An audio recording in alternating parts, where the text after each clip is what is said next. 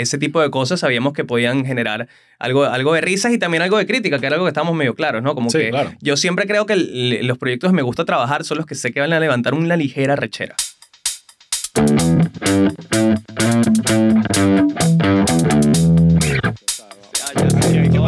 Vamos a cortar aquí, vamos a hacer una claqueta, vamos a hacer una claqueta. De aquí en adelante.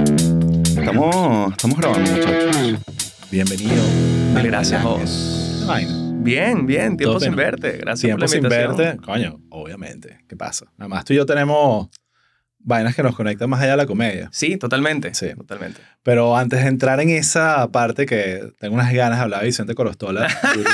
Wow. eh, Buena Eh, referencia. eh, sí, esta es una referencia que entienden algunos, pero, pero definitivamente una referencia.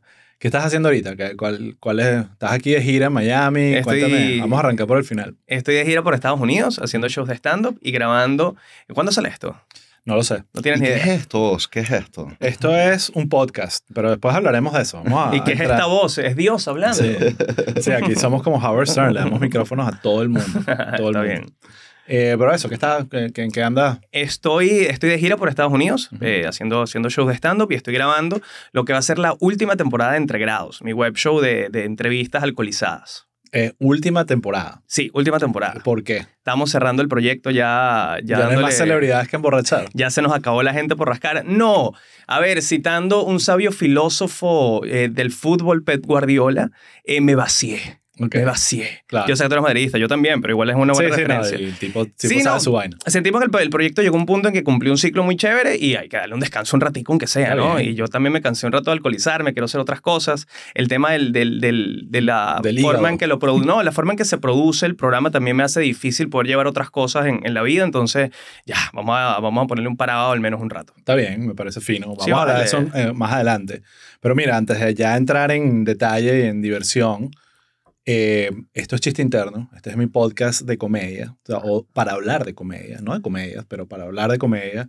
Y esto lo estamos haciendo gracias a Astro Studios, que es este lugar increíble. ¿Qué te parece? Está súper lacra, está- súper lacra. O sea, ha habido otras entrevistas donde reaccionan como mejor, ¿sabes? Como que, Ah, ok, quieres que le ponga. Es que ya lo, lo, ya lo había conocido, pues cuando entré al principio, pero vamos a poderlo, vamos a cortar aquí y volvemos. Exacto. Increíble, brother. Está brutal. Qué está lugar brutal. tan arrecho. No. Pero bueno, estamos ¿Qué aquí en nivel Miami. de presupuesto? Wow. Eh, es un presupuesto impresionante. Eh, estamos aquí en Miami, así que los que quieran grabar, sea audio o, o podcast o OnlyFans, lo que sea, este lugar es el adecuado. Así que ya saben, ahí wow, pueden ver los créditos. Chicas que hagan webcamming. Este Exacto. es el lugar. Sea, Cambiamos esta mesa por una camita, una cosa. Este es el Cualquier lugar. cosa que necesite una cámara y un micrófono, o una cámara nada más. a O una no cámara. falta. No, el un micrófono de ambiente, capaz, Sí. para que agarre gemidos. Entonces, está, aquí estamos en nuestros estudios. Está fino, está fino. Eh, pero bueno, eh, la idea, obviamente, como te decía al principio, eh, hay una, una relación adicional en nuestra vida que, que quería hablar demasiado porque yo tengo un Pasado. cariño impresionante por la Fundación Nuevas Bandas. Obviamente, Sí. tú y yo somos de esa escuela, digamos, si eso se puede llamar escuela. Eh, pero, pero me gustaría que me eches un cuento de cómo caíste tú en la Fundación Nuevas Bandas y, y, y yo te echaré también el mío porque siempre es una vaina toda loca de Félix que de alguna forma logra tapear en estos talentos. Sí, no, y te, y, te, y te conecta con, con, con lo que es la fundación y como esa filosofía de agarrar este género que es el rock, que no tiene tanta importancia en, en- en Venezuela y tratar de buscar gente nueva. eh, es muy cool. Yo llego como fan. De chamito iba a los festivales y, y estaba ahí pendiente, entonces conocí a algunas personas, empecé a, a preguntar y una cosa llevó a la otra y empecé sobre todo en, en radio, Ok, eh, haciendo como asistencia a producción del programa que tenía los domingos. ok. Eh, y poco a Fabricado poco entrando, acá. fabricado acá, y poco a poco entrando el festival también a, a recoger cables y hacer lo que me pusieron a hacer. Terminó siendo mi labor principal durante mucho tiempo el tema de los circuitos nuevas bandas. Ok. Son estas eliminatorias para conseguir eh, a las bandas que van a tocar eventualmente en el festival. Entonces yo giraba por el país eh, armando lo- los toques en los que se presentaban todas estas agrupaciones locales y decidíamos quién se iba para el festival. Así que fueron años girando, girando por, por Venezuela, viendo cientos de bandas de, de rock. ¿Cuándo empezaste tú en la fundación? Eso tiene que ser por el 2007 más o menos. Yo Ok. tendría casi tendría 18 años, sí. Exacto. 2008, 2007.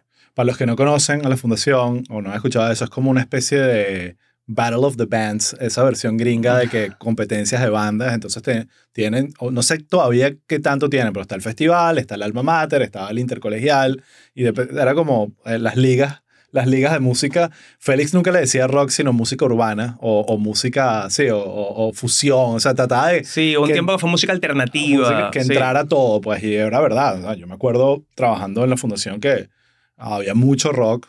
Yo, yo arranqué antes que tú. Yo, yo Sí, tú eres otra finales de los generación. 90, donde estaba el... Wow. Todas las bandas eran new metal. Y yo, coño, la madre. Uh, ¿Hasta qué año estuviste tú vos? Yo estuve desde el 2000 hasta el 2004. O sea, tú estuviste en el que ganó, que fue Mochuelo, creo que fue. Que Que estuve acá, no Mochuelo. 2004 ganó Skin. Mira, Skin, mira cómo yo tengo también esos estuve en recuerdos esa. ¿Cuál buenos. es quién? No, y 2005 creo que fue Mochuelo. Sí, por ahí. Exacto, 2005 fue Mochuelo, tienes razón. sí, sí. sí Tengo estaba- esos conocimientos Papá. inútiles en la Fue mente. antes de Mochuelo, fue Skin y que los, los Oceánicos, me acuerdo que fue una de, fue una de las primeras bandas que... que- Oceánicos 2001. Por ahí, 2001. exacto. Y Liquid, bueno, y ahí. Liquid, que también había ganado un alma mater. eh, y yo en esa época, la manera que conecto con Félix fue muy cómico, porque mi primer trabajo, eh, digamos, relacionado a comunicación social, fue trabajar en un periódico super hippie eh, de la central llamado Letras. que- Ok. que era un periódico eh, universitario eh, y bueno, donde dejaban a gente loca y sin mucha carrera a escribir vainas. Entonces a mí me asignaron la sección de música, empecé a escribir artículos y, y- y- y- y reseñas de, de música y un día me dan la portada. Me dicen que te vamos a otorgar, eso era como un premio, como mira, has hecho un buen trabajo, encárgate tú de la portada esta semana y yo, ¿qué voy a hacer? La Fundación Nuevas Bandas. Entonces llamé a Félix, a Jumber Vera, perdón, Wow. eh, wow. y que él era el jefe de prensa en ese momento. sí. Y les digo, quiero hacer esto y vaina. Y mi idea, una vaina también de eh, ignorance is bliss, como se dice acá. No tenía puta idea de lo que estaba haciendo. Y le digo um, que lo que quería hacer era como una parodia del Miss Venezuela, pero con todas las bandas ganadoras que se pusieran su, su, su cinta de ganador, que sí, Caramelos de Cianuro, eh, Los Oceánicos, La Puta Eléctrica, todo. Y logré Comedia, reunir... comedia ya, ¿no? Lo- lo- comedia exacto, rock. comedia ya. Poco comedia. logré reunir a todas esas bandas en un mismo lugar. O sea, yo ahí ya llamando por teléfono y vaina, incluyendo a Félix, y les tomé una mega foto y esa fue la portada. Y Qué como a la semana me llama Félix y dice, mira, eh, este huevón de Jumbo Rivera se va para Argentina eh, y él quiere que tú seas su heredero. Y yo, ¿qué? Marica, estoy yendo a la universidad, yo no sé nada. Y así fue que empecé como jefe de prensa sin tener idea Qué pero fue una experiencia brutal que me tiene sentido por- en este podcast porque fue mi primer ejercicio, sea, la Fundación Nuevas Bandas me dio los primeros proyectos donde yo empecé a, a experimentar con comedia, no con música, con comedia. Entonces, Fíjate. un proyecto en Puma TV, que era el programa de Nuevas Bandas en Puma TV, eh, y me lo dieron. Tú llévalo, tú prodúcelo, tu vaina. Y yo hice mi vaina y me la fumé. ¿Sabes? Era una vaina que recuerdo con orgullo. Y ese fue mi reel. Las promos que hice para esa vaina fue mi reel para que me contrataran en Sony. Y pum, pum, pum, una vaina llevó a la otra. Y cuando yo me fui de nuevas bandas para irme a Sony, Félix se arrechó. O sea, yo me acuerdo Claro. que eso fue. No, él se arrecha con todos cuando nos vamos en nueva Sí. banda, pero nos quiere al ratico. Nos pues. quiera ratico. Sí, y sí, bueno, sí. sigo una relación increíble con Y él. lo que pero- más me gustó de tu cuento es que Félix es como una especie de Osmel Sousa del rock nacional. Es lo que rescato sí, de la huevón, historia. En totalmente. tu analogía, Félix es el Osmel Sousa del Tal rock cual. nacional. Me encantó. Y me, y parece muy apropiado. De hecho, Sí, sí, te sí. diría que sí. Por ahí debe estar esa portada en algún lugar, alguien la tendrá. No, y te copio la idea. Yo, de, de hecho, de lo que aprendí en nuevas bandas, eh, me sirvió para la comedia, pero a nivel de producción. Porque cuando yo empiezo a hacer stand-up, Venezuela está como en un, en un momento medio golpeado, no se están haciendo shows fuera de Caracas. En Caracas eran muy escasos también. Eran muy pocos los que giraban fuera de Venezuela, eh, de, de nuestra generación, diría. Y, y como que esos conocimientos, armar toques de bandas en Acarigua, me sirvieron muchísimo a la De hora de bola. poder armar una gira mía en otros lugares del mundo con un backline mucho más sencillo. Mucho más hay, sencillo, hay marico. muchas similitudes entre Sí, el sí, mundo sí. de la comedia porque hay, hay, hay mucha paridera detrás. O sea, uno, uno está ahí, va y ve a la banda tocar y van, pero pruebas de sonido. Bueno, no sé qué. eh, eh, como que Sí. eh, toda esa movida eh, tiene muchas similitudes. La gran diferencia es lo que tú acabas de mencionar, que los comediantes son yo y el micrófono. Dame un micrófono y, y listo. Y lo otro es, bueno, aquí tengo el bajo, el contrabajo, aquí están los tres coristas y en teoría tenemos que No. hacer dinero y ganar todo. Chamo, y las visuales, no, Exacto. poner Y para mí no hay visuales. peor pesadilla que probar sonido en una batería. Sí.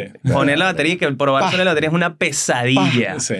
Menos mal que ya no estoy haciendo eso. Exacto. Entonces, bueno, eh, eh, wow, prometí hablar de personajes legendarios. Vicente Corostola, lo tengo que mencionar, porque Wow. primero le tengo un cariño. La Tengo- melena más atractiva de Tengo demasiados años que no sé de él. Yo no sé si tú has mantenido contacto con Vicente o no, mi- pero tengo, mantengo un contacto raro. Estoy en la base de datos del, del, del mail que él manda cada año con los mejores discos del año anterior. Ok. Él todo, creo que los eneros manda un correo en el que pone estos fueron mis discos favoritos del año pasado. Que siempre son como 5.000 discos, de los cuales yo he escuchado dos. Sí. Claro. Pero igual uno ve, chequea y aparte lo diseña rechísimo, claro. Entonces le meto un ojo. Buen diseñador. No lo dejes buen- enviar, Vicente. Buen saludos. ilustrador Sí, sí, y, y demasiado entregado. Una de las vainas que me acuerdo es que él, él de ahí todos era el que estaba más por el arte, ¿sabes? Me acuerdo que él tenía una casa, vivía con sus papás en Pros del Este y esa era la oficina eh, unofficial office de la Fundación Nuevas Bandas. Era la, la casa de los papás de Vicente Corostola en Pros del Este.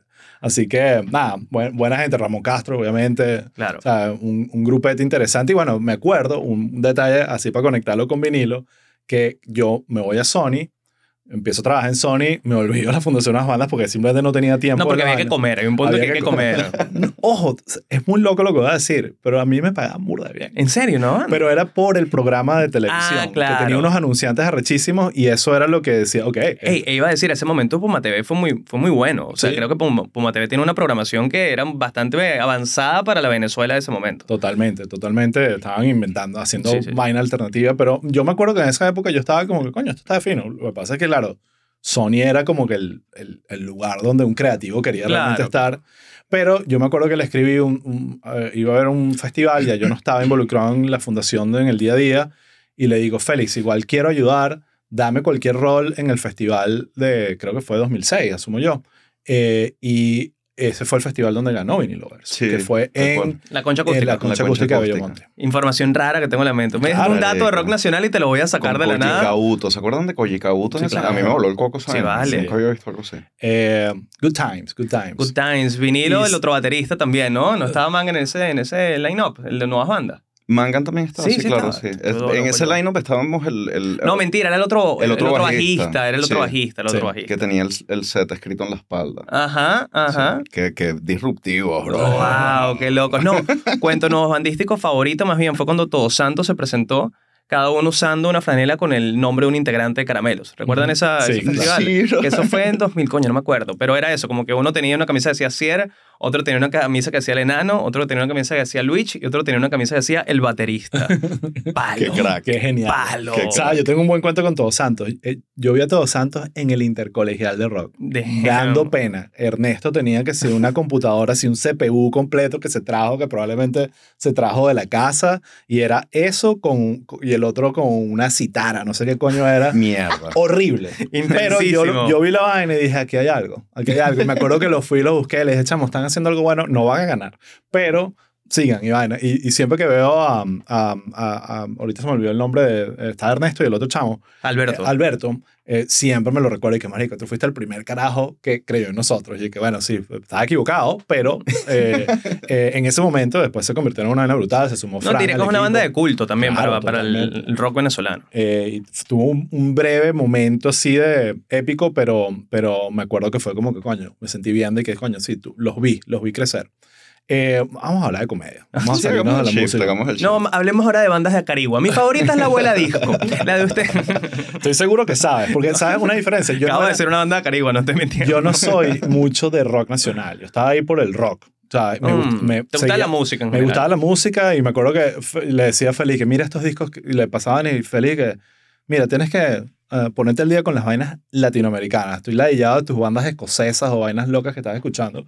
Y, y, pero obviamente la fundación me ayudó muchísimo a que se abriera eso. Ah, y hay unos cuentos, siempre hay unos cuentos muy locos. O sea, yo tengo unos cuentos que no, voy a- no puedo decir porque siento que me puedo meter en problemas, pero eh, que sí, con Enrique Bumburi, marico. Yo tengo, después, después te echo los Por cuentos. favor, por favor. No Serán bien recibidos esos los mejores cuentos del, del nuevas Claro, bandas la las bandas de artistas grandes viajándolos a, o sea, llevándolos a Venezuela. Yo, yo viví la época donde todavía había un poco de dinero de cigarrillos. La- y- ah, y ya sé, claro. Esas nuevas bandas fueron grandes. Sí. Yo, los las únicas bandas que llegamos a, a llevar en, en mi época, durante mi estadía en la fundación, una banda colombiana, Johnny All Stars, y otra banda colombiana llamada Escampida. Sí. Fueron unas colombianas llamado un festival muy, muy yo de creo que pero Bumburi hasta fue ahí. lo más grande que trajimos mientras estuve yo, pero eh, habían que ser Beatman, Beatman y Roban de Chile, una Qué vaina bueno. española. Que, que conectándolo con comedia raramente, recuerdo que en, en ese after party de ese festival estaba presente porque era papá de, de, de rockeros conocidos de la ciudad, a, a Carlos Donoso, ventríloco, Claro. comediante famosísimo. Y cuando los colombianos de las bandas vieron a Carlos Donoso, ahí no se mueren. De que no, parce, está Donoso, tómeme una foto. Perdiéndola, Qué perdiéndola. El Qué mundo es muy pequeño. Sí, sí, sí. Ajá, pero ¿en qué momento tú decides y que, verga, eh, estoy en el mundo de la cultura, la música, la radio, haciendo fabricado acá? Me imagino que también hiciste rocaneña, ¿no? Te Sí, claro, Rocaneña. estuve años en Roqueneña. ¿Y en qué momento dijiste, coño, sabes qué? Yo tengo como ganas de empezar a hacer reír a la gente y, y dedicarme el pedo a la comedia. O sea, es, es- probablemente no es un proceso, no es un switch, no fue un día que decidí. No, no, no, para nada. Fue un proceso largo y aparte que ya existía, yo, yo como que me dividía mucho entre querer hacerlo y tener ciertos proyectos relacionados a en, en internet previo a eso y que me, me, me permitían como liberar un poquitico esa carga, ¿no? Pero tenemos Patria fue uno, que trabajamos en conjunto y algunas otras cositas previas y posteriores que salieron que me permitían descargar esa, esa necesidad. Pero me veía como más centrado en eso, nuevas bandas, la radio era muy importante para mí, la música. Fue un proceso como largo de, de simplemente una pasión mató la otra. Me empezó Sí. a matar un poco la, más la comedia que, que, que la música y me, me sentí más útil y más productivo y más creativo dentro de la comedia. Tú te veías probablemente más como un, un locutor, un animador, alguien que utilizaba el- la comunicación oral para hablarle a, a una audiencia, o sea, en público. eh, Sí. Yo me acuerdo, tengo recuerdos tuyos animando los eventos, ¿sabes? Sí, yo tengo un recuerdo súper cringe contigo. ¿Quieres escucharlo? Sí, por Esto es favor. algo que yo he recordado en, a, a futuro y digo, coño, qué pena con Osvaldo, pana, yo sí soy ridículo. ¿Qué Me acuerdo cuando yo, yo creo, bueno, ni siquiera había quedado, había hecho el casting para hacer Pero Tenemos Patria y tenía como un buen, estaba sonando, estaba sonando ahí. Tú me llamas para una reunión como para conversar del proyecto y yo llego a esa reunión en tu oficina, en Plop, y yo te, no sé si recuerdas que yo hacía una especie de web show similar con Claro. otra página, con equilibrio.net, se llamaba. El Beta. Tengo, al Sí, beta, claro. beta, el beta, era como una especie de eso, de, de web show, de comedia, algo de sátira política también, muy general y muy malo, por cierto. Y yo recuerdo llegar a esa oficina y decirte, ah, mira, aquí tengo el episodio que no ha salido para que lo veas y veas como lo que yo tengo para saber lo que ahora hacer. Y tú lo pones, ves 30 segundos y que no, bueno, dale. Y yo, no, no, no, pero velo, velo. E hice a vos ver un video, posiblemente 6 minutos y medio, sentado en la oficina, tú incómodo haciendo el video conmigo enfrente y yo así. Bueno, Guau. Cringe. no, fui- cringe, no- no fuiste el primero. Y no te, no- no- Ya, infinito. ya puedes dejar de gritar en la ducha cuando te acuerdas de eso. Ay, qué horrible momento, qué horrible Sí, momento. siempre está esa vaina de la persona que te quiere mostrar el video de YouTube y tú y que coño. Pero era el ojalá- mío, ni siquiera era otro. dure 10 No, segundos no, y después no. ves y que 6 minutos y que maldita sea. Me acuerdo que lo llené un pendrive todo emocionado, que se lo hace ver la vaina el tipo. Pero mira, hablemos del Dame un beta. segundo que la vaina no carga. Qué horrible. Hablemos del beta porque hubo algo ahí. Yo me acuerdo cuando, cuando empezamos con la idea en, en Plop de... e- Era muy básico, al final es como esa vaina muy gringa de una vaina más la otra es una cosa nueva. Entonces era como, vamos a hacer la sopa, pero de política. O sea, la sopa como de soup, Claro. que hace Led o el, el gringo, pero en vez de hablar de, no sé, de, de Kardashian o qué sé yo, vamos a hablar de Maduro. ¿Ok?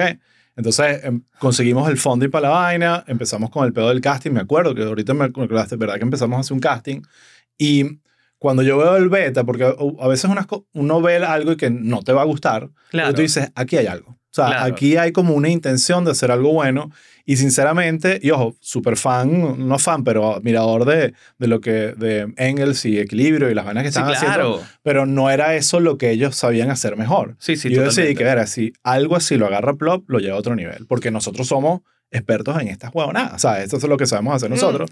Y ahí fue que vino que, ok, vamos a, vamos, eh, aquí hay algo donde podemos, eh, donde haya un camino recorrido donde nos podemos montar. Y así No, fue y- que te elegimos. Y precisamente ahí yo aprendí también a hacer la vaina bien. Porque en equilibrio era como más, no no más la onda, sino era como la- yo pensé que se hacía, ¿no? Era un poco más limitado. Yo tenía el proyecto, yo lo escribía yo solo, lo grababa con un pana, me montaba ahí en la edición para que estuviera, pero era como muy chiquitico. En Plop llegué a trabajar con, con un equipo. Sí. Ya, era, ya sabía lo que era sentarse semana- semanalmente en una mesa creativa con guionistas para ver videos y empezar a lanzar ideas durante varias horas hasta que quedara algo. Había un apoyo de postproducción también, gráfico, había diseños, había momentos en que necesitábamos una animación así, se podíamos hablar con, con la persona que lo necesita. O sea, aprendí a trabajar la vaina como era. Está bien, sí, eso. eh, Tú tienes recuerdo, porque yo no, de quiénes estaban en ese equipo de guionistas. Bueno, claro, puedo, puedo mencionar varios. Eh, jefes de guion, eh, como tal, fueron en un comienzo Nanutria, Víctor Javier Medina, y lo terminó haciendo Estefanía León. Fue la Ok. última jefa de guion del proyecto. Pero escribió mucha gente ahí. Andreina Borges, recuerdo, que Claro. fue la que pegó los, los palos, palos, palos de la primera temporada de Patria, los escribió Andreina. Eh, Todos, por cierto, personas que ahorita están partiendo Sí, haciendo cosas 100%. distintas. Chucho fue el director mucho tiempo también y participaba claramente en guion. Recuerdo, bueno, demasiada gente, Daniel Enrique, Cris Andrade, creo que llegó a escribir también para Patria Sí. en su momento. La mayoría de los comediantes que vean por ahí haciendo cosas estuvieron para que metidos vean, por ahí. para que vean Sí, sí, cómo se hacen las vainas. Eh, para mí, Pero Tenemos Patria es un proyecto de los favoritos que hizo Plop. Aunque hicimos muchas vainas arrechísimas, Pero Tenemos Patria era esa vaina que yo sabía que iba a funcionar. Era como que yo sé que suena obvio, la sopa política, pero es que esto está, tenemos que hacerlo. Y el, el tardamos en hacerlo era porque necesitamos fondearlo un poco, conseguir Sí. el financiamiento para, para hacer el Y proyecto. diría que el timing fue el apropiado, Sí. porque salió en un momento en el que, digamos que Maduro estaba más fresquito, en el sentido de que estaba comenzando a, su, su periodo presidencial, había infinito hasta ahora, por cierto, pero estaba empezando a hacerlo, y, y- y era como novedoso el verlo decir alguna burrada en, en televisión nacional, entonces era, era cómico. Yo creo que también en, en la evolución de ese sentir para, para el venezolano, yo creo que ya no es cómico. Yo creería que si hacemos pero tenemos patria mañana, no tendría nada de sentido porque ya no da risa. 100%. Y eso lo hemos hablado antes, es un tema eh, que, que incluso, eh, no solo Petro Patria, el chihuire, muchas cosas han tenido que evolucionar y cambiar Sí. un poco la manera de comunicarse porque en algún momento hablar de política y poke fun al, al dictador, Chávez, Maduro, lo que sea, era lo más exitoso que había. O sea, muchos Sí. comediantes incluso decidieron hacer humor político para crear una audiencia y después eh, mutar a otra cosa, porque era lo que funcionaba. Por eso el Chigüire le fue tan bien, Isla le fue tan bien. Pero llegó un momento donde la vaina se puso bien dark Sí, y donde, la- donde ya no daba risa. Y una cosa que he notado mucho, y hablaremos más en detalle cuando entremos en la parte de las giras y presentarte en distintas partes del mundo, es que a pesar de que la razón por la cual tú te puedes presentar en Miami, en. Chicago, en Dallas, en Madrid, qué sé yo, es por una diáspora que se fue harta de toda esa vaina, pero no está interesada en que en lo venga absoluto. a hablarle de política. Que también es un timing, quizás hace años era así. Sí, ah, bueno, hace Ya años, no. hace años no, no se habían ido. Entonces, Bueno, en pero quizás pero- el- el- los primeros momentos, ¿no? Las Sí. primeras giras internacionales capaz daba algo de risita, capaz había un momento, pero ya no. Ya totalmente creo que desgasta. ya desgasta y, y- y desconecta. La Sí, gente, la sí, gente no quiere gastar su dinero para ese poquito tiempo que tiene de entretenerse y conectarse con su identidad, que no es con la política, sino Totalmente. con su identidad, para que vengas a, a- a darle palo a una vaina que ya parece que no tiene escapatoria. Y, diría también que ya el- muchos de los venezolanos que emigraron ya son como ciudadanos estables de su nueva ciudad Mm. y por ende uno como comediante termina compitiendo, no sé, con los Jonas Brothers si Sí. se presentan en Atlanta el mismo día que yo, ¿sabes? Entonces creería que la gente eso, como que cuida bien su, su tiempo y, y su mente ya está en otro sitio, está Sí. estable en otra ciudad, no quiere ni a, a ver qué, qué dijo X político. Sí. ¿no? Otro dato interesante con PTP, con Pero Tenemos Patria, es que, no sé si te acuerdas, pero al mismo tiempo, eh, Plop tenía varios proyectos de humor político al mismo tiempo andando. Estaba obviamente el Chigüire, que sí que, o sea, el Chigüire es como una cucaracha, nunca va a morir y, y estará Bello, ahí bello. hasta para siempre. Eh, pero estábamos haciendo, obviamente, Pero Tenemos Patria y estábamos haciendo el reporte semanal. Ah, de Briseño. Briseño, claro. El mismo, mismo, no el mismo equipo, pero era como que ahí no todos compartíamos ideas y era como entender que cuál es la diferencia entre uno Sí. y el otro.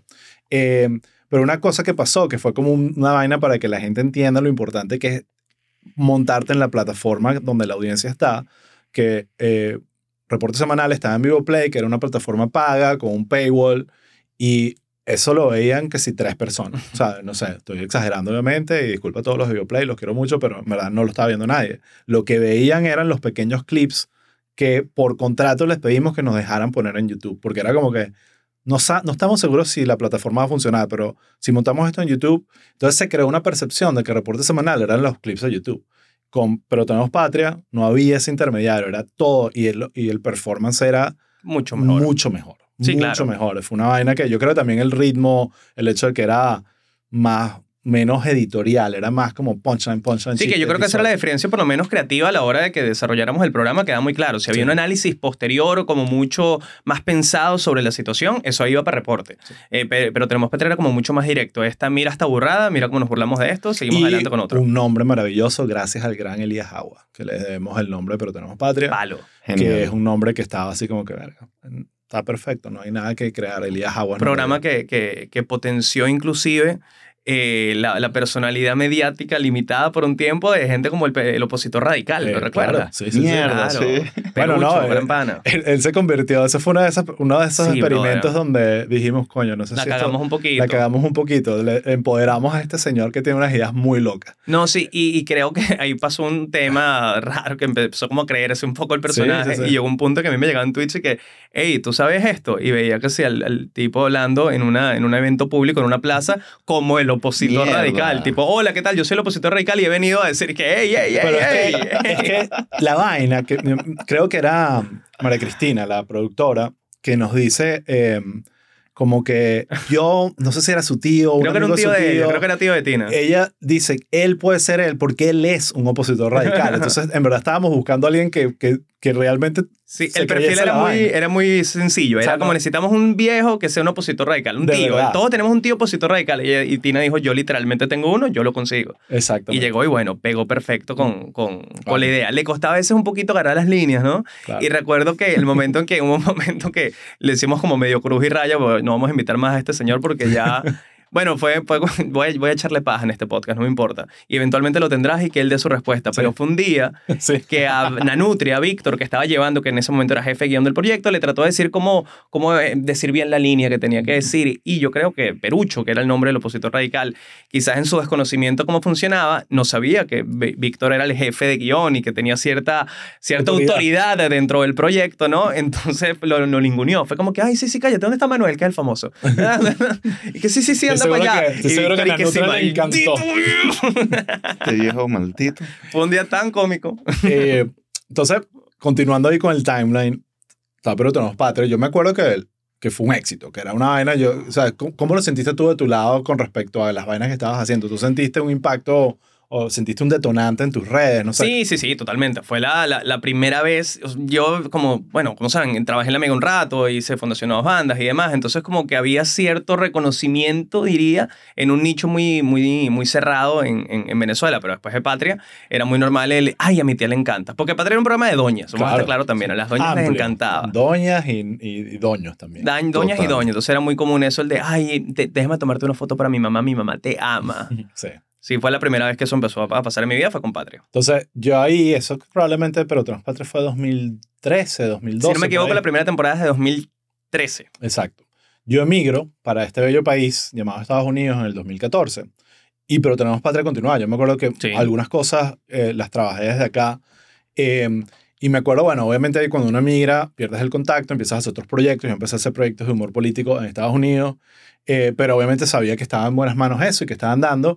Y una vaina lleva a la otra y de repente veo que haces este proyecto que me pareció fascinante, que es el de, el de Viviendo al Mínimo, que fue como más un, una nota de, ok, voy a usar humor, pero también voy a hablar del tema de, lo, de la miseria que está viviendo el país y voy a hacer un contenido entretenido, pero también, coño, con cierto vibe periodístico, que es muy en la nota de las vainas que por lo menos a mí me gustan. Y siento Claro. que ese proyecto también tuvo un... Cuéntame de ese Sí, proyecto. le fue muy bien. Ese proyecto idealmente lo, lo, lo idea eh, Daniel García, hoy día conocido como Diamantero o Nancy, para el resort, junto a Roberto López, eh, que eran los que llevaban la compañía en ese momento, esa productora de contenido en, en, en Venezuela. Y mm, estaban en ese momento muy de moda esta- estos videos de hice tal cosa con un dólar en yo no sé dónde parte del mundo, eh, tanto en artículos escritos como en videos de, de internet. Y ellos tenían la idea de tratar de adaptarlo a, a, Venezuela y de tratar de hacer algo similar, ¿no? Yo creería que, que parte de lo que puedo aportar ahí fue, fue tratar de hacerlo como mucho más terrenal y tratar de darle como mi flow. Tampoco queríamos que fuese una, una, una vaina dramática. Creo que todos coincidíamos con la idea de que podíamos mostrar esa realidad desde una perspectiva cómica, si se podía, ¿no? Y creería que eso fue lo que funcionó del proyecto, que presentamos un, un, un problema económico súper difícil de entender, súper difícil de expresar y, y aparte fuerte de presenciar en otros proyectos, ¿no? Tipo documentales más fuertes o cosas periodísticas, digamos, con donde donde se vea gente pasando hambre o ese tipo de cosas. Entonces creo que nosotros lo que lo logramos es, es presentar esa narrativa de una manera mucho más digerible. Eso Sí, diría que fue el eh, éxito del proyecto. Es como ponerle el dulce a la medicina. Como, Sí, sí, ok, sí. tú tienes que. Esto se trata de, del tema de, de, de la peladera de bola de la gente.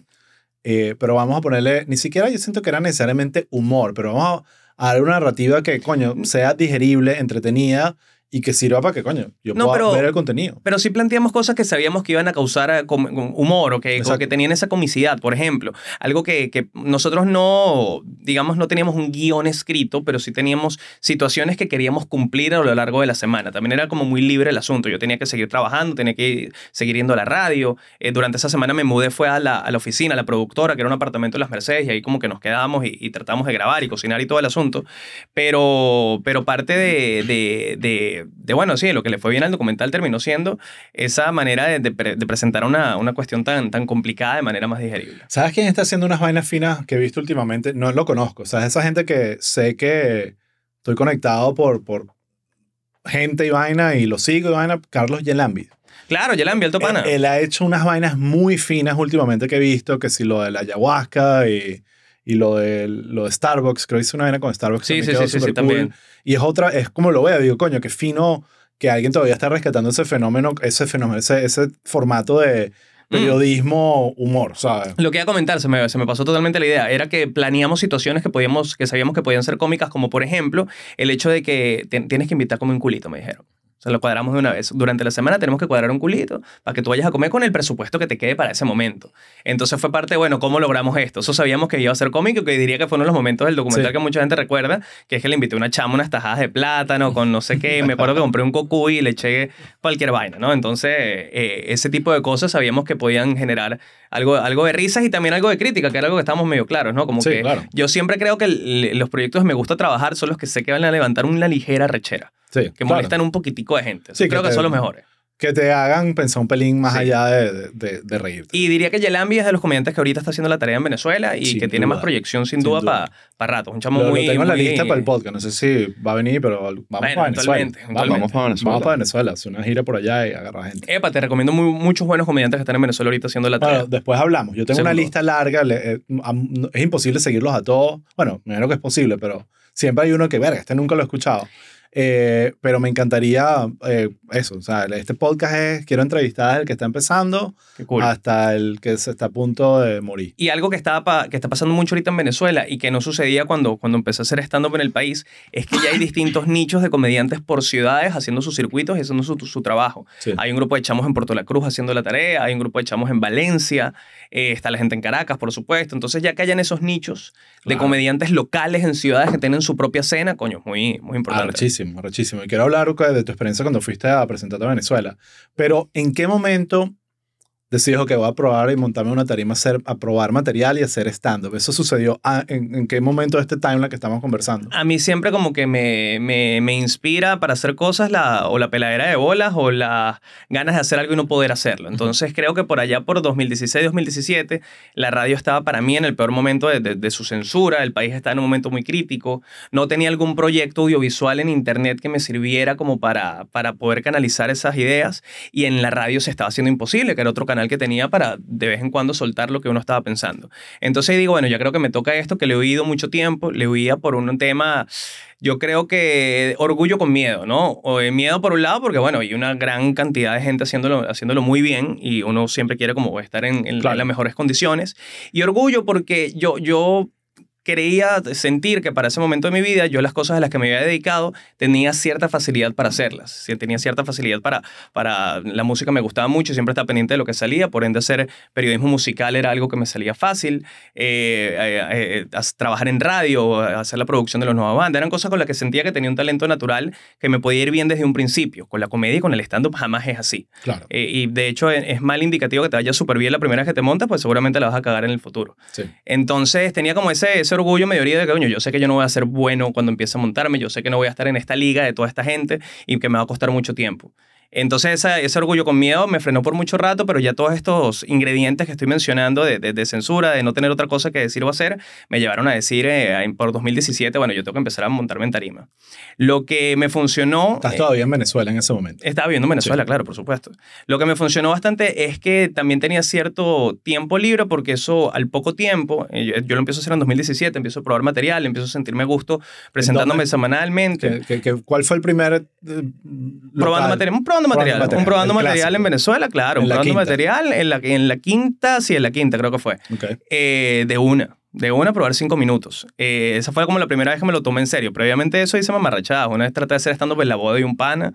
O, eh, Claro, por eso te digo. tras soltar chistecitos presentando nuevas bandas, a ver qué Pero tal, es que eso, o sea, yo, yo veo que un animador en unas bandas anunciando ganadores siempre tiene que, o no siempre, pero es bueno cuando usa el recurso de la comedia. Claro. Entonces, un, un, un animador puede usar comedia, pero decir, soy animador. Ahora, de ahí a dar el paso, ahora me voy a sentar aquí o parar aquí a probar material, hay una brecha y un proceso. Claro, y como hablamos, la comedia también siempre fue como una especie de idioma para mí, de mecanismo de defensa, no solo en, en la radio, donde con- podía encontrar los espacios para hacerlo, sino, no sé, en el colegio, cuando tenía un peo con un Claro. profesor, o cuando tenía que conquistar una chamita, o tenía un peo con un bicho que me quería bullear, mi manera de hacerme pana del, pa- del tipo era haciéndole chistecitos y ganándomelo como pana, ¿no? Entonces siempre fue como un mecanismo de, de- de defensa. Lo que iba a decir es que lo que me, me empezó como a hacerme sentir que, que, que esto me, me- me- me apasionaba más era el tema como de esa lucha constante de, de esto puede mejorar, escribí esta línea que estoy sintiendo que esto lo tengo que volver a hacer porque ya entiendo cómo es la caída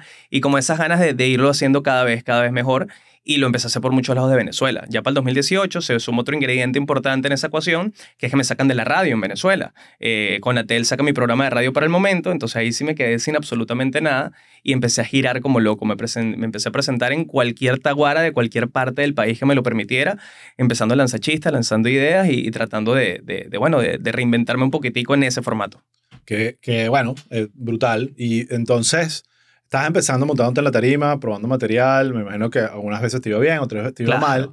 Eh, y importantísimo, empiezas a girar, que es el tema de que no siempre es el mismo lugar, no siempre es la misma Total. audiencia. No, no, no, para nada. Yo me acuerdo que incluso te lanzaste una gira que era como que a propósito lugares que nadie ha ido. Era Sí, algo- sí, sí. como un concepto donde que, que- cuéntame el lugar más raro que fuiste que Eso fue en 2020, prepandemia, arrancando, enero y febrero. Hice una gira que se llamó Pa' acá no viene ni el diablo, que era una gira de las ciudades más insólitas que pudiese en Venezuela. Entonces, esa gira me presenté, por ejemplo, en Puerto Píritu, me presenté en San Carlos, en Guanare, me presenté en um, Anaco, en El Tigre, en Cabimas. Ahora, cuéntame, Eh, ¿la vaina era que la gente iba a verte y que qué de pinga que alguien fi- finalmente vino? ¿O era que si tú parabas mientras pasaban las bolas de paja? Pues, No, no, no, para ese momento, enero 2020, yo, por ejemplo, había salido entre grados. Entre grados tenía casi un año, entonces había gente Ya. que conocía un poco más de mi trabajo, más allá de lo previo. Entonces ya así eran tickets que se vendían y gente que me quería ir a ver, y eso lo hacía agradable. Tampoco es que me fui a cualquier bar a, a, a loquear, pero eso no lo hice previamente. Ujú. En, do- en 2019, 2018, que ya yo giraba por cualquier taguara, ya me enfrenté a, esa,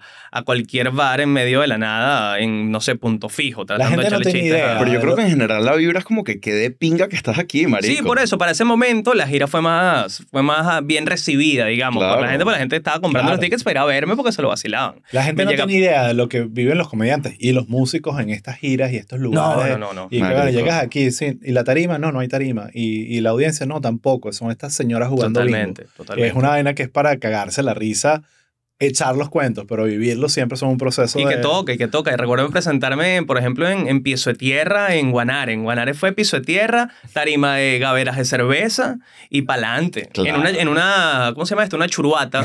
Literalmente una churuata. En una churuata la gente sentada en sus sillitas manaplá y yo en unas gaveritas con mi micrófono dándole. Brutal. Es un buen, es un buen Epa, epa, y te diré algo, buen show. Claro, lo recuerdo con claro. cariño, epa, que me fue bien. Todo Claro. cool, todo cool.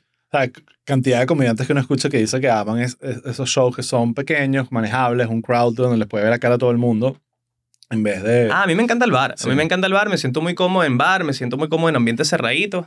Eh, el- bueno, también te lleva la, la- la experiencia de hacer venues más grandes, hacer teatros y también tiene su, su vibra y es muy sabroso. Pero a mí me encanta un teatrico cerradito, 100 personas, un bar. Es una vibra perfecta a mí para hacer stand Bueno, ahora hablemos de eh, otro de esos proyectos que veo yo, percibo como detonantes en tu vida, que es Entregrado. Échame, échame el cuento de ¿Cómo sucede ese proyecto? Si- Bueno. si, te llaman, tú llamaste, ¿cómo fue? No, un poco igual, eh, este, por, por lo del tema de la carencia y la, la improductividad de no estar haciendo algo, ¿no?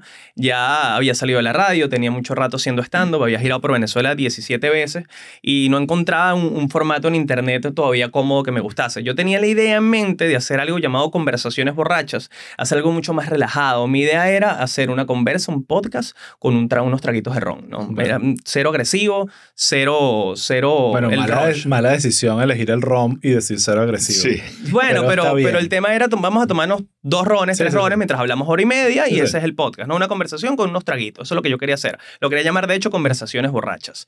Ahora, cuando yo empiezo a rebotar la idea con la gente del Patio Content Studio, que son los que me apoyaron desde un inicio con el proyecto y son mis socios hasta hoy día con esto. Ah, que eh, por cierto, eh, ellos dos, eh, John, ¿cómo es que se llama? John y Juan. John y Juan, lo- o sea, unos chavos, yo trabajé con ellos, hice proyectos para, Ah, con bueno, ellos Imagínate. eh, cuando estábamos en Plop. Ellos fuimos un, ellos, o sea, fue uno de los primeros que confiaron en Plop para darle proyectos, ¿sabes? Cuando no estábamos haciendo un coño en la parte de publicidad.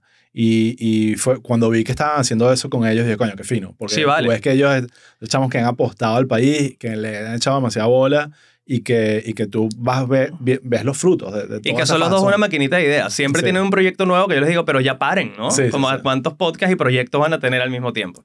No, pero, pero ellos precisamente, Juan, recuerdo, fue el que me, me empujó más a, porque ¿por qué no hacemos esto como más, más elaborado? Él tenía la referencia de Hot Ones, por ejemplo, el programa de las alitas picantes. Me decía, Claro. fíjate esto, ¿por qué no le metemos algo que se vaya más hacia acá? Vamos a hacerlo más web show, más, más apresurado, más periquero.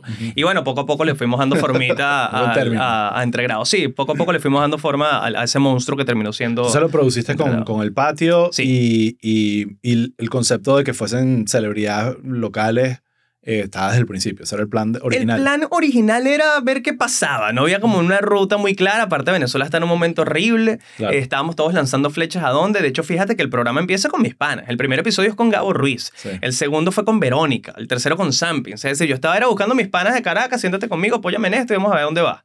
Eh, pero poco a poco, desde un principio sabíamos que la cuestión estaba buena. Sabíamos que había algo que estaba funcionando. ¿Quién iba a pensar que emborrachar a celebridades en, una- en cámara iba a ser un éxito, no? Sí, ¿no? Qué locura, ¿no? Qué ¿Quién lo vio locura. venir? No, pero todo explota o empieza a explotar cuando Verónica Gómez se consigue a Luis Fernando Borjas de Guaco en una reunión en algún lugar del mundo y tenía como la resaca fresca de entre, ah, no estoy enratonada porque tal se lo comenta y el tipo dice, papi, ve, pero ¿cómo es eso? Invítame.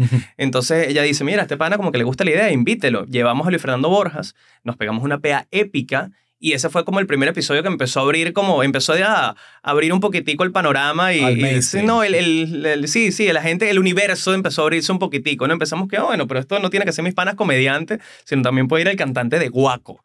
Eh, y bueno, lo que llevó toda la locura fue el episodio de Norquis Batista, por supuesto. Claro. También yo siempre digo que esto coincidió con un momento de la comunicación en Venezuela en que en Internet no había presencia de estas grandes celebridades de la televisión de otras décadas. Claro. Es decir, estábamos en Internet, los que ya estábamos en Internet, lo- la- una generación más jóvenes, comediantes, gente alternativa, digamos. Claro, fue un puente rechísimo para unir estos No, dos y Totalmente, todo- pero no existía el canal de YouTube de, no sé, de Maite Delgado. Eso no Eh, existía para el momento en que estaba Exacto, y entregado. todo lo que la existencia de estos personajes era sobre todo clips de lo que hacían en televisión, pero no era, Totalmente. no era, ok, un web show donde te vas a caer a palos y vamos a ver No, pasa. y estas grandes celebridades tenían, no sé, 10 años sin tener un, un lugar para decir lo que pensaban menos libremente con la no censura que te permite el Internet y más un programa en el que te estás cayendo rones. Entonces, todos esos ingredientes se mezclaron y terminó, bueno, saliendo toda, toda esta locura que, que funcionó mucho. Llegó gente que tenía Demasiado. ¿Cuántos años. has hecho? O sea, la vaina ha sido, llevan por lo menos 4 o 5 años haciendo la vaina. Sí, vamos para cinco años. eh, llegamos casi a 200. Estamos pensando a ver si se cerraba la cuestión con, con 200 episodios y cerrarlo hasta ahí, pero los No, números están difíciles, entonces está complicado. Creo que van a ser un poco menos de 200 come mierdas que me he echado a lo largo de este. Eh, algún cuento en particular, porque yo, yo siempre digo, coño, tienes que, o sea, no está la trampa aquí, no puede ser que el hígado, el hígado de Manuel Ángel aguante tanto esta, la pela del alcoholismo. Me la lanzo, me la lanzo. Yo, yo como, como, bueno, sabrás, tengo otros vicios. El alcohol nunca ha sido uno de ellos principalmente. Yo siempre salí, me tomo dos, tres rones y para adelante, pero Sí. nunca ha sido el, el pana que propone, vamos a partirnos la cara, brother. Nunca ha sido yo. Entonces, como bueno, no beber en otros momentos de mi vida me ha funcionado, ¿no? Y más allá de eso, el- una pea es algo muy, muy particular y muy específico, ¿no? De cómo dormiste, de cómo comiste, de qué tan descansado estás. Entonces, hay veces en que, bueno, que me destrozo y otras veces en que la aguanto hasta el final. Sí. Entonces, ha sido como muy... ¿Alguna anécdota o algo que algún episodio, alguna vaina loca que haya pasado que te digas esto tiene que saberlo la audiencia de chiste interno? Wow, bueno, ah, yo, yo he tomado siempre la, en el programa hemos tomado todos, todo el equipo hemos tomado la decisión de tratar de siempre proteger a los invitados, porque ellos, por más que sea, están Claro. haciendo una especie de, no de sacrificio, quizás es la voto palabra, confianza pero un voto de confianza, de chamo, me voy a rascar contigo, cuídame un pelo, ¿no? Entonces en edición siempre tratamos de, de cuidar precisamente a Claro. la persona, y precisamente por cuidar a eso, a veces terminan saliendo unos programas que se sienten un poco incómodos porque tratamos de eliminar todo lo incomodidad o todas las locuras que dijo esta persona o toda la manera en que se comportó, entonces siempre terminan saliendo como entrevistas cuadradas. Eh, no sé, hay muchos ejemplos de, de, de eso, de programas que han sido editados. El más famoso puede ser el de John Acosta, comediante venezolano. Mm. ¿Sí lo ubicas? No. Eh, él tiene un personaje que se llama el Ismaelito, el boleta, el que, Ok. flin- la que flinche, la que frao. Es un. Sí, sí. comediante venezolano muy bueno, estando, es un, es un gran pana. Eh, y bueno, él tiene este personaje que es un malandro, ¿no? Y yo conozco a John, él es muy pana y él no es esta persona, ¿no? Él es un, Sí. un chamo normal que tiene este personaje, pero cuando va a ser el personaje, cuando se va a presentar en tarima, entra en su viaje, se pone la gorrita, se pone el koala, se empieza a boletizar y entra en el personaje y hace un show increíble. Eh, ese día él llegó siendo el personaje de la oficina, con las cámaras apagadas, ¿no? Llegó ya eh, malandrizado. Y yo pensaba esa entrevista hacérsela al, al comediante, no al personaje. Él fue como el personaje. Entonces, las preguntas pues, se, se dieron incómodas. Claro. la- él estaba como muy entusiasmado con la idea de, bueno, me volví mierda acá y se terminó volviendo mierda dentro del personaje, dentro de su performance. Entonces, bueno, pregunta yo del coño de tu madre, pum, yo de estar ya contra la pared, Mierda. saliendo. Eh, después llevándolo para el hotel donde se estaba quedando, agarró una GoPro, la tiró por la, por la ventana de la camioneta. Yo parándome la Prados del Este a las 12 de la noche, buscó una GoPro en medio de la autopista. Eh, un carnet del hotel que era como la llave del hotel, se lo ponía así en el cuello a la seguridad del hotel y decía, ¿qué te pasa, mamá, cuando te vas a robar?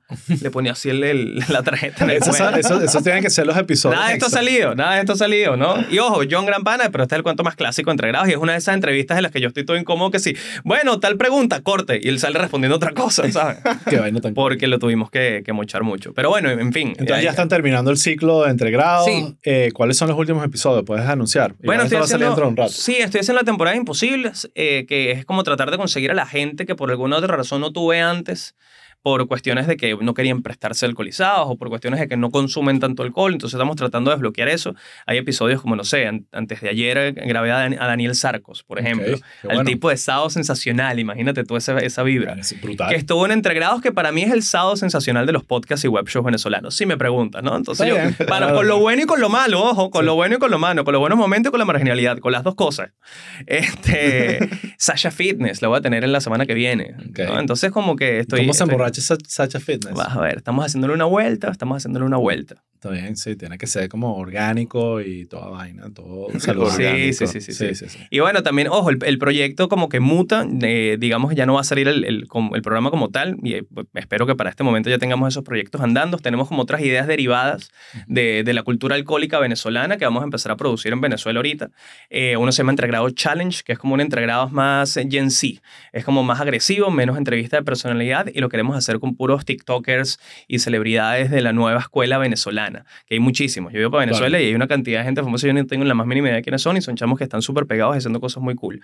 Entonces yo sentí que yo tampoco soy el que mejor puede darle eh, vitrina a esa gente, sino que necesito a alguien de su propia generación para que lo haga. Entonces vamos a hacerlo con un chamo en Venezuela que se llama Cristian Honorato. Ok. Eh, él va a ser el que arranque al menos el, el proyecto de Entregrado Challenge. Y tenemos otro que se va a llamar Olimpiadas Entregrados, que es que sentíamos es como... una franquicia, la No, verdad. claro, es una franquicia. Sentíamos que en, en Venezuela se perdió este tema de, de los programas de concursos, ¿no? Ya no se hace, no sé, el Mega Match. Entonces queremos hacer un programa de concursos, pero eh, relacionado a la cultura alcohólica. Entonces Olimpiadas Entregrados son dos equipos de pana cayéndose a caña a ver cuál es el último que queda de pie. Ok. Eso lo vamos a hacer, gra- lo vamos a grabar en vivo frente a público en Pispa, en Caracas. Mis panas y yo jugamos esa vaina en bachillerato. Ah, viste, bueno, lo vamos a hacer igual, pero con una cámara enfrente. Entonces, esos son los dos proyectos nuevos de, de entregrados. Bueno, está bien. Eh, veo que el alcohol eh, definitivamente es una línea eh, claro. clara en ese proyecto. Mira, eh, sabes que eh, todo lo que estamos haciendo aquí se puede ver en chisteinterno.com. Esa es la página que Uh. tenemos. Ahí te puedes suscribir al newsletter. lo que estamos tratando de hacer es que toda esta paja que hablemos de Vicente Corostó, la foto de Vicente Corostó. O sea, Ah, que, la gente, cool. que la gente pueda como que no tenga que estar buscando en internet todas las vainas que decimos, sino que si se suscriben al, a- en chitinternet.com les va a llegar un mailcito con los links, todas las vainas, un par de episodios, pero tenemos Patria para que Claro. joven. Y nada, ahí, ahí vamos armando la vaina. Un y link bueno, del beta para pasar pena. un link del beta sin duda va a estar. Lo para voy a poner. pena. Oh, Eh, seguro están por ahí, ¿no? Sí, vale, eso está por ahí. Eh, y, y bueno, también los episodios completos. Estamos, a- ¿sabes? Como que 45, 50 minutos totalmente gratis y todo lo demás, las partes donde nos ponemos más intenso Me encanta. y vaina, vas a tener que pagar millones de dólares. Así está que bien, es válido. es válido. Ese, esa es como que el- la manera de, de- o sea, alguien tiene que pagar el yate. Show me the money. Sí, sí, alguien sí, tiene sí, que sí, pagar sí. el yate y la servidumbre. Así que eh, eso es chistinterno.com. ¿ok? y recuerda, suscríbete o síguenos para no perderte de todo lo que viene.